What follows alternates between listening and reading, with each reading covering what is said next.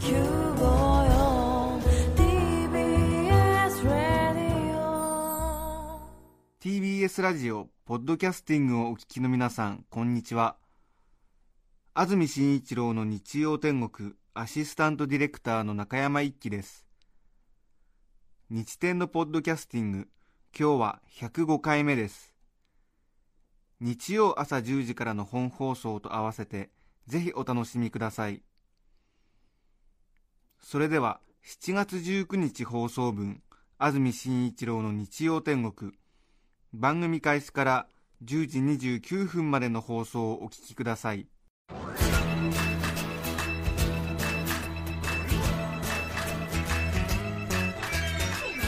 安住紳一郎の日曜天国。おはようございます。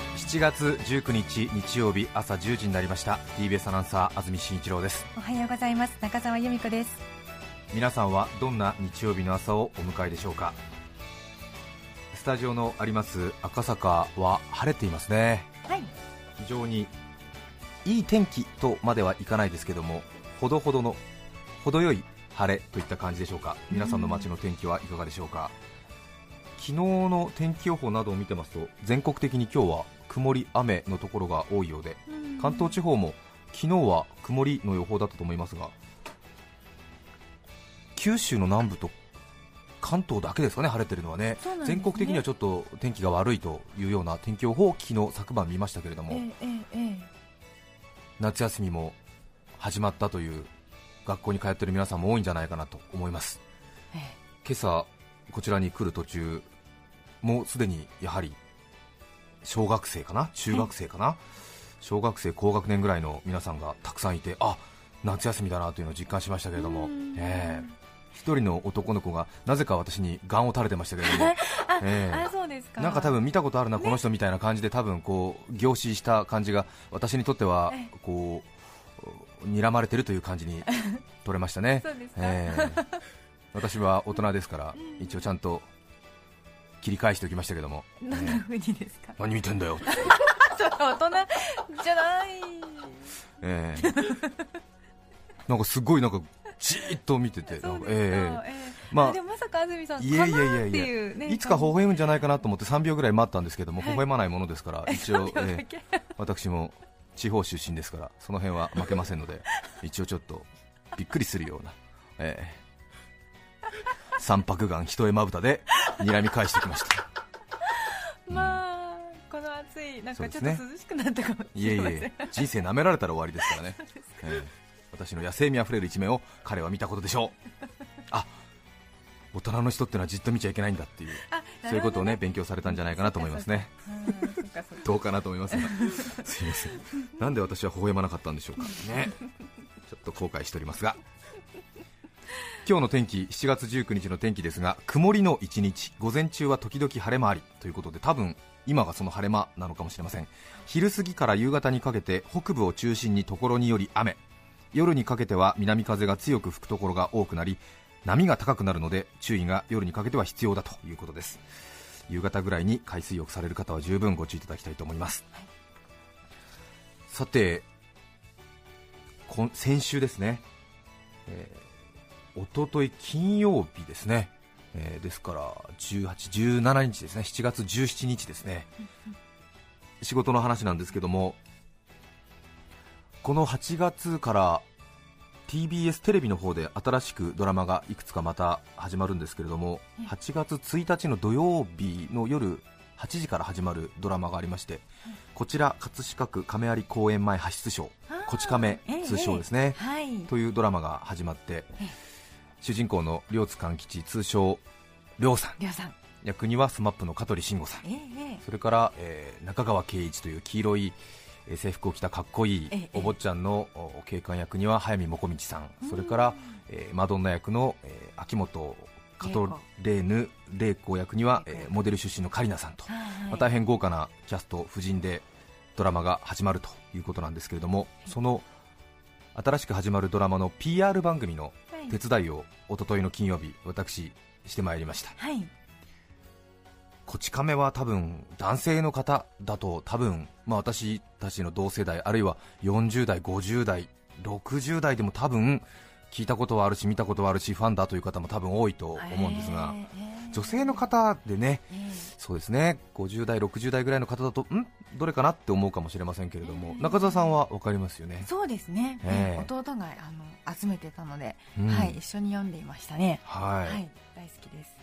単行本がすでにもう今160何回になったのかな？166回になったのかな、え。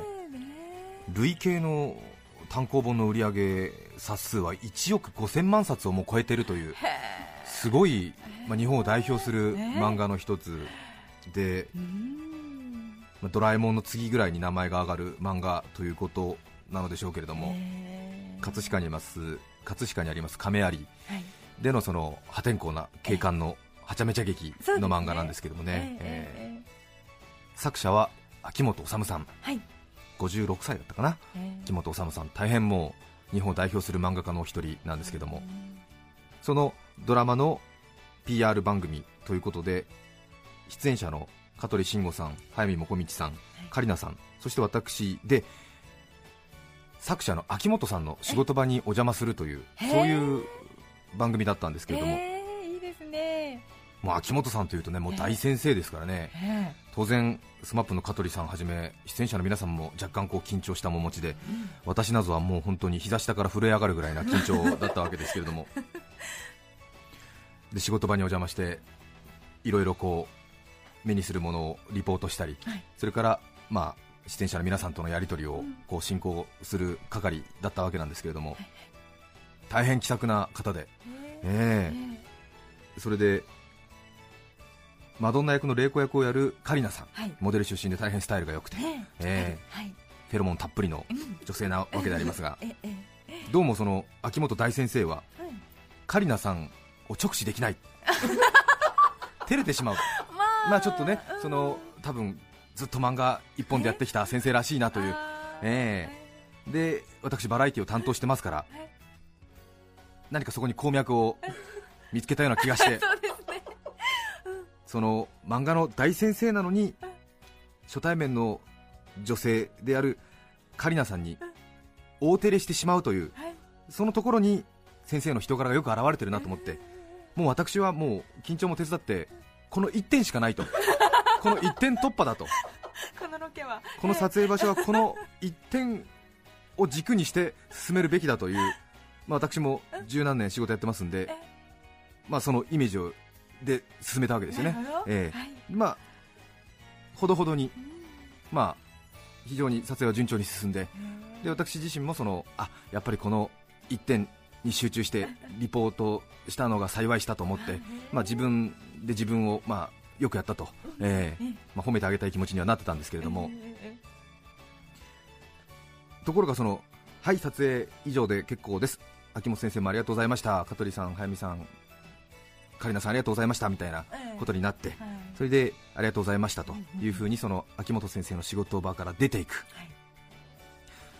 その時に原作者の秋元治さんがちょっと安住さんお話が呼び止められてまあ。あっと思って。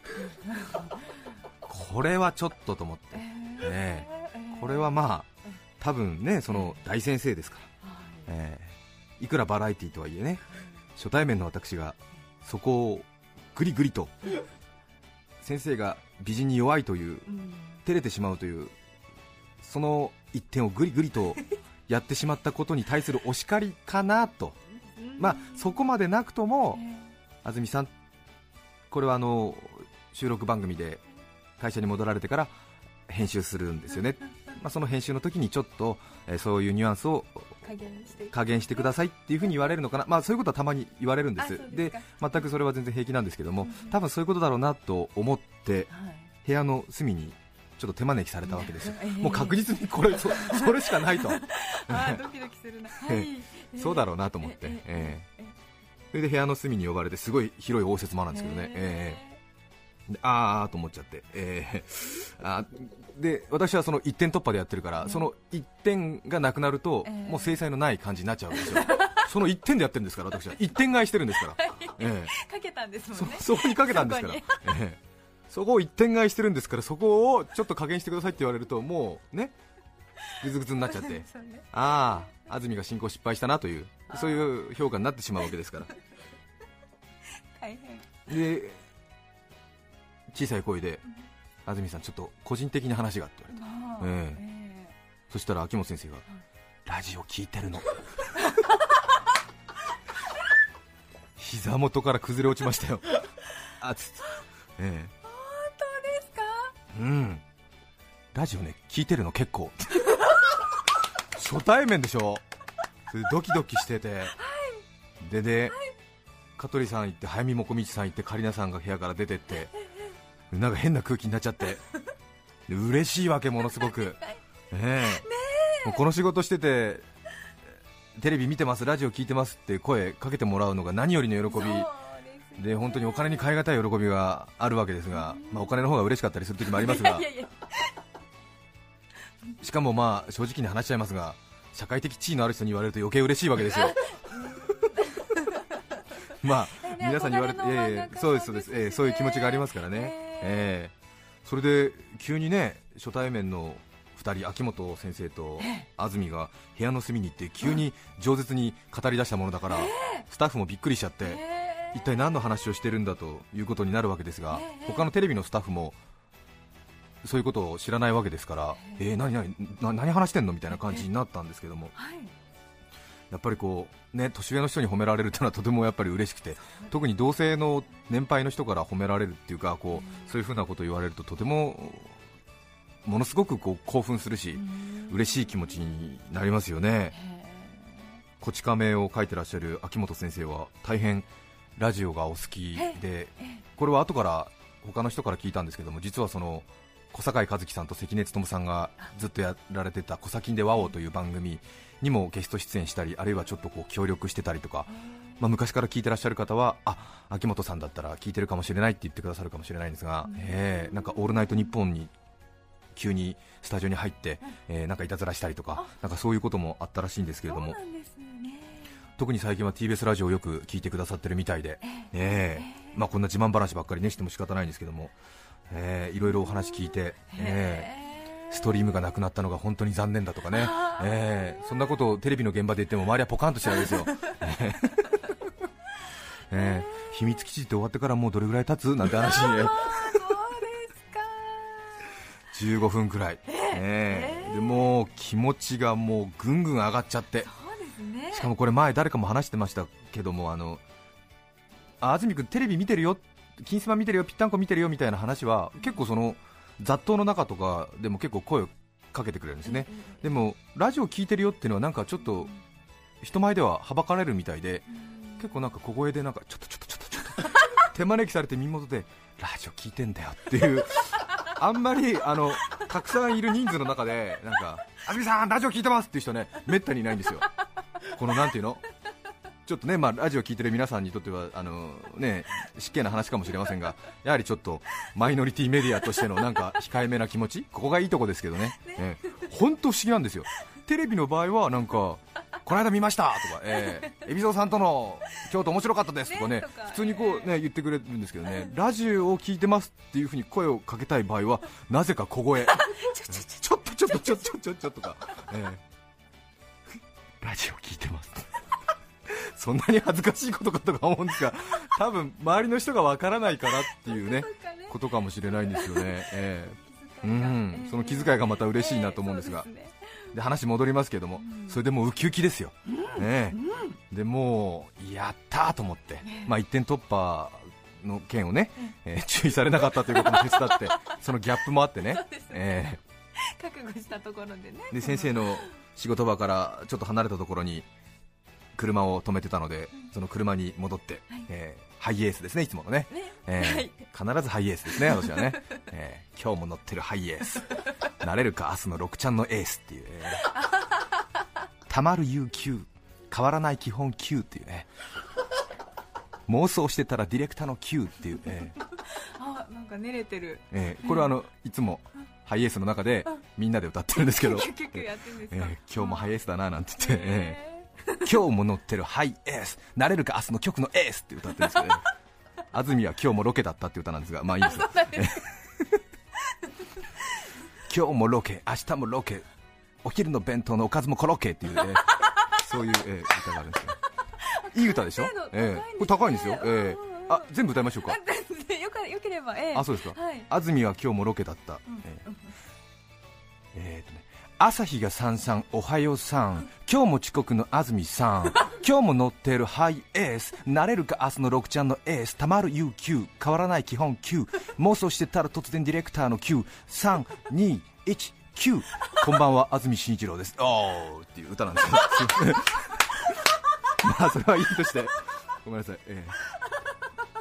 ちょっとあのずっと仕事が続いてるとねこういうことをやりながら気を紛らわしてるんですよ、えー、なんかこう毎日ハイエースに乗ってるっていうねなんかす気分がね高揚するんですよ、ちょっとあの皆さんもハイエース乗る機会ありましたら歌ってくださいね、今日も乗ってるハイエースって言って、すみません、えー、なれるか明日の曲エース、なれるか明日の曲のエースでもいいです、はい、はい、はい、たまる UQ、変わらない基本 Q ですね、妄想してたら突然ディレクターの Q ディレクターがこうはいどうぞって合図9というんですね、ディレクターの9、3、2、1こんばんは安住紳一郎ですってねそれでいいですね。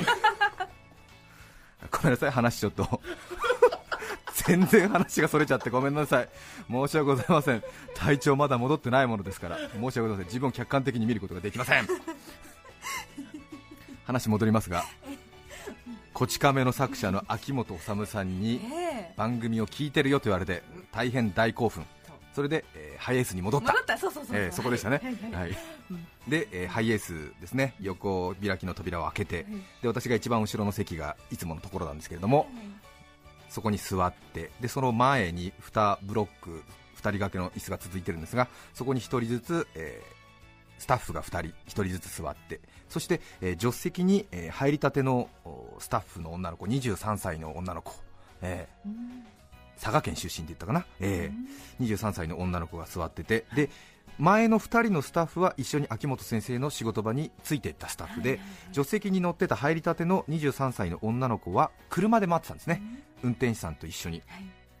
それで、えー後ろの2人のスタッフは今のその褒められたやり取りを見ていて、えーそれで15分くらい秋元先生と話したものですから、その助手席に乗ってた23歳の女の子が、ずいぶん安住さんだけ遅かったですね、何かあったんですか？って、香取さんとか早見さんなんかはもう次の現場行かれてますよみたいな、どうしてそんなに遅かったんですか？って言って振り返ってね、助手席から首こっち側に突き出して聞いたわけなんですよ、そしたらその前に乗ってたスタッフの一人が、なんかあの秋元先生が安住さんのラジオをよく聞いてくれてるみたいで、その話でちょっと盛り上がっちゃって遅れたんだよっていうことで、ええうん、そしたら、えー、すごいじゃないですかって。23歳の女の子が言って、うん。まあ、特に入りたてだから、安住さんをちょっと持持ち上げようみたいな、そういう気の使いもあって、えーえーすごいですね。って言って、えーでそこまでは良かったんですね、えー。ところがその助手席の女の子が続けていった一言がちょっとまずかったんですね。うんじゃあ秋元先生って安住さんのファンなんですかって言ったのね、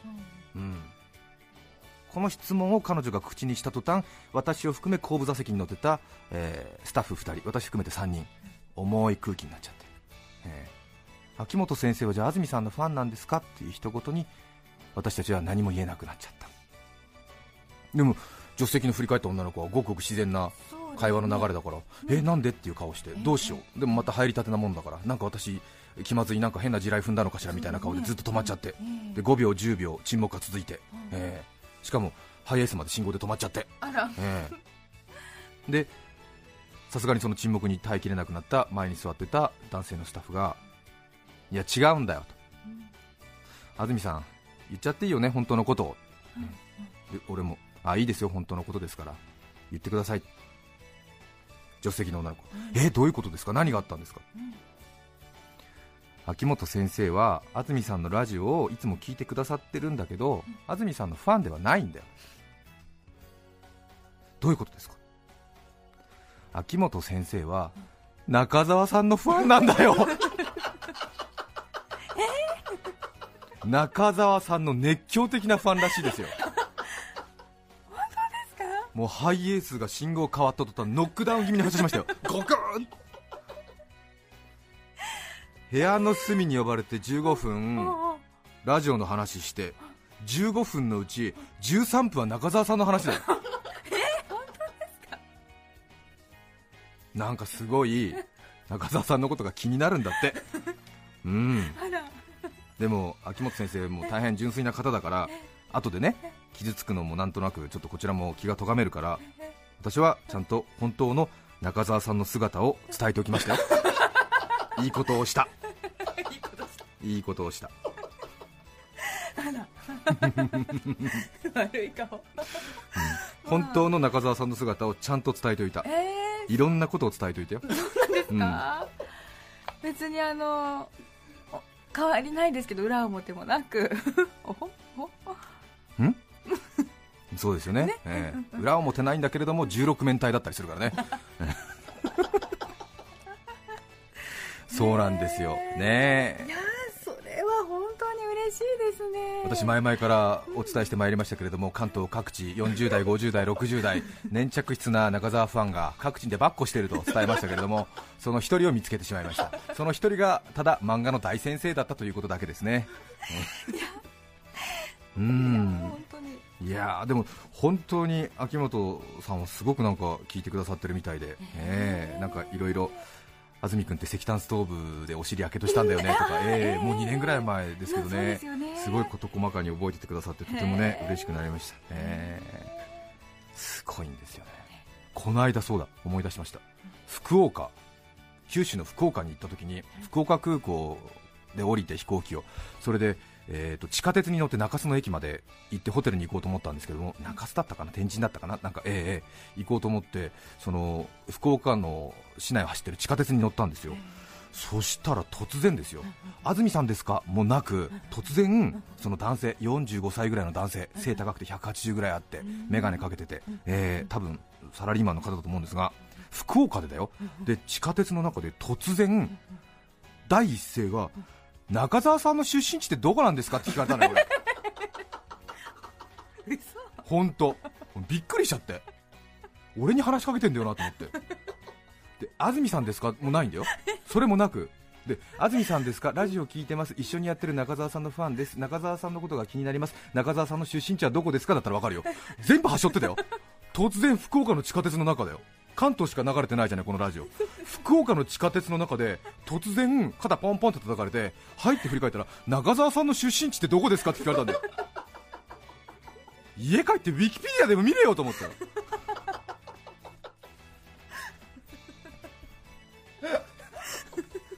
びっくりしましたもう。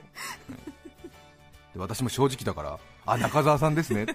バンコク生まれのモスクワ育ちですって伝えてきましたけど。びっくりしちゃって、ええ先ほども言いましたけれどもテレビ見てますよとかラジオ聞いてますよと言われるのはとても嬉しいんですよね、多分皆さんが想像している以上に私たちっていうのはその一言がものすごい心の支えになってるわけなんですけれども、ええ。ただ中澤さんの話を延々と質問形式で私聞かされるのは感情として言えば普通です。普通なのだ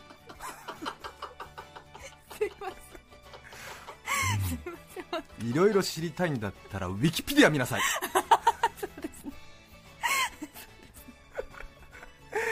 ね。え。熱い熱い。冗談といたしましても大変あの秋元先生にそんな声をかけていただきまして感激いたしました。当日は金曜日は興奮していてお礼もそこそこに失礼いたしましたので多分今日も聞いてくださってるかもしれません。秋元さん改めてありがとうございました。とても励みになりました。ありがとうございありがとうございます。ありがとうございました。ねえ。ねえ。ですって。はい本当恐縮です、はい。ですよね、はい。15分中12分は中澤さんの話を、ねいや本当大げさにしても本当に嬉しいです。えうんちょっと大げさだったかな、ねええうんえ。え15分中11分ぐらいだったかな。ねうん。よかったですね。あ嬉しいですね。ええあ本当に嬉しい。うん。ジーンときます、はいあ本当ですねえ。はい。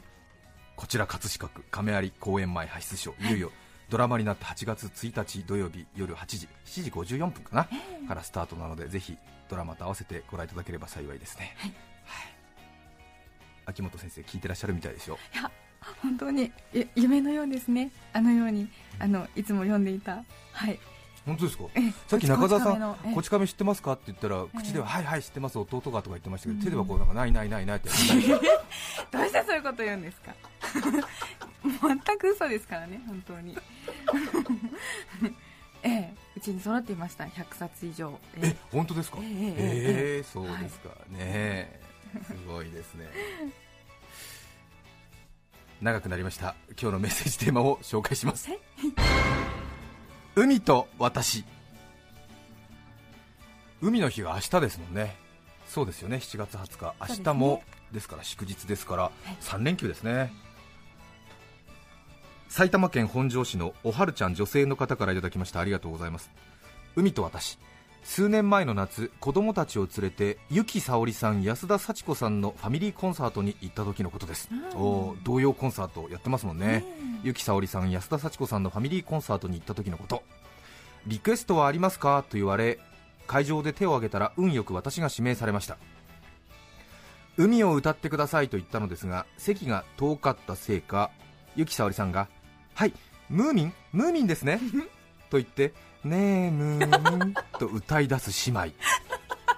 姉妹。違います。違います。海です。海と叫ぶとあ海海ねごめんなさい。と2曲歌ってもらえてラッキーでした、え。ーねえ。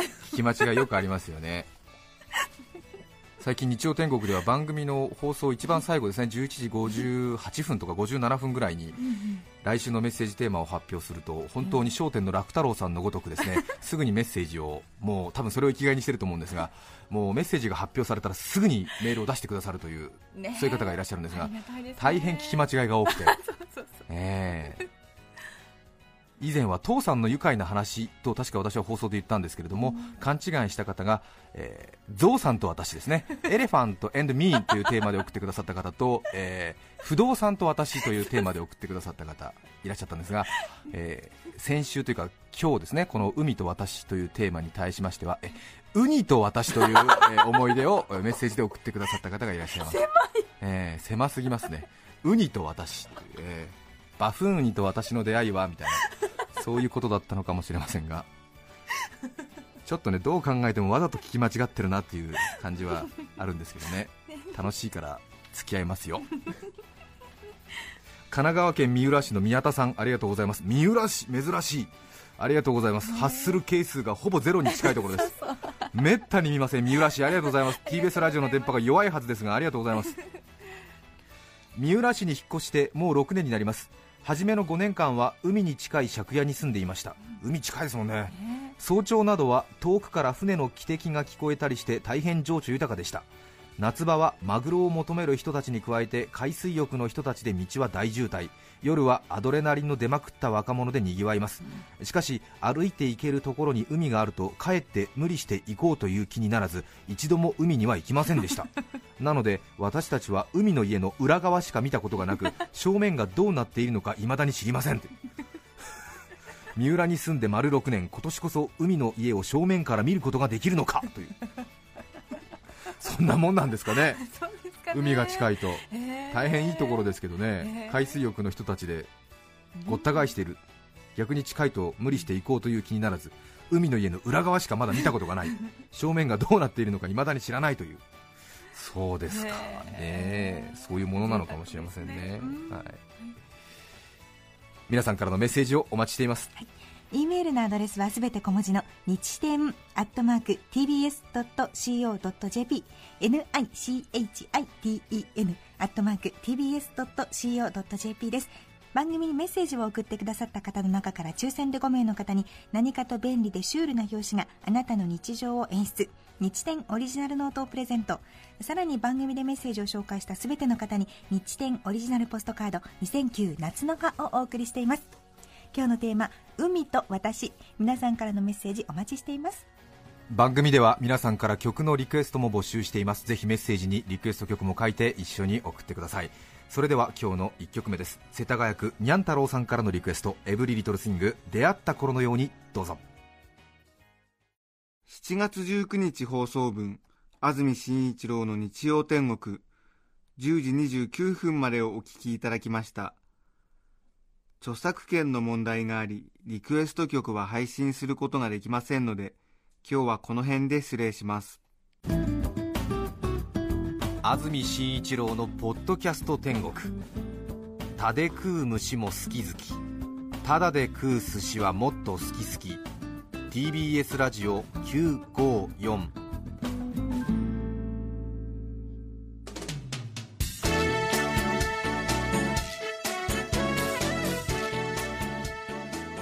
さて来週7月26日の安住紳一郎の日曜天国。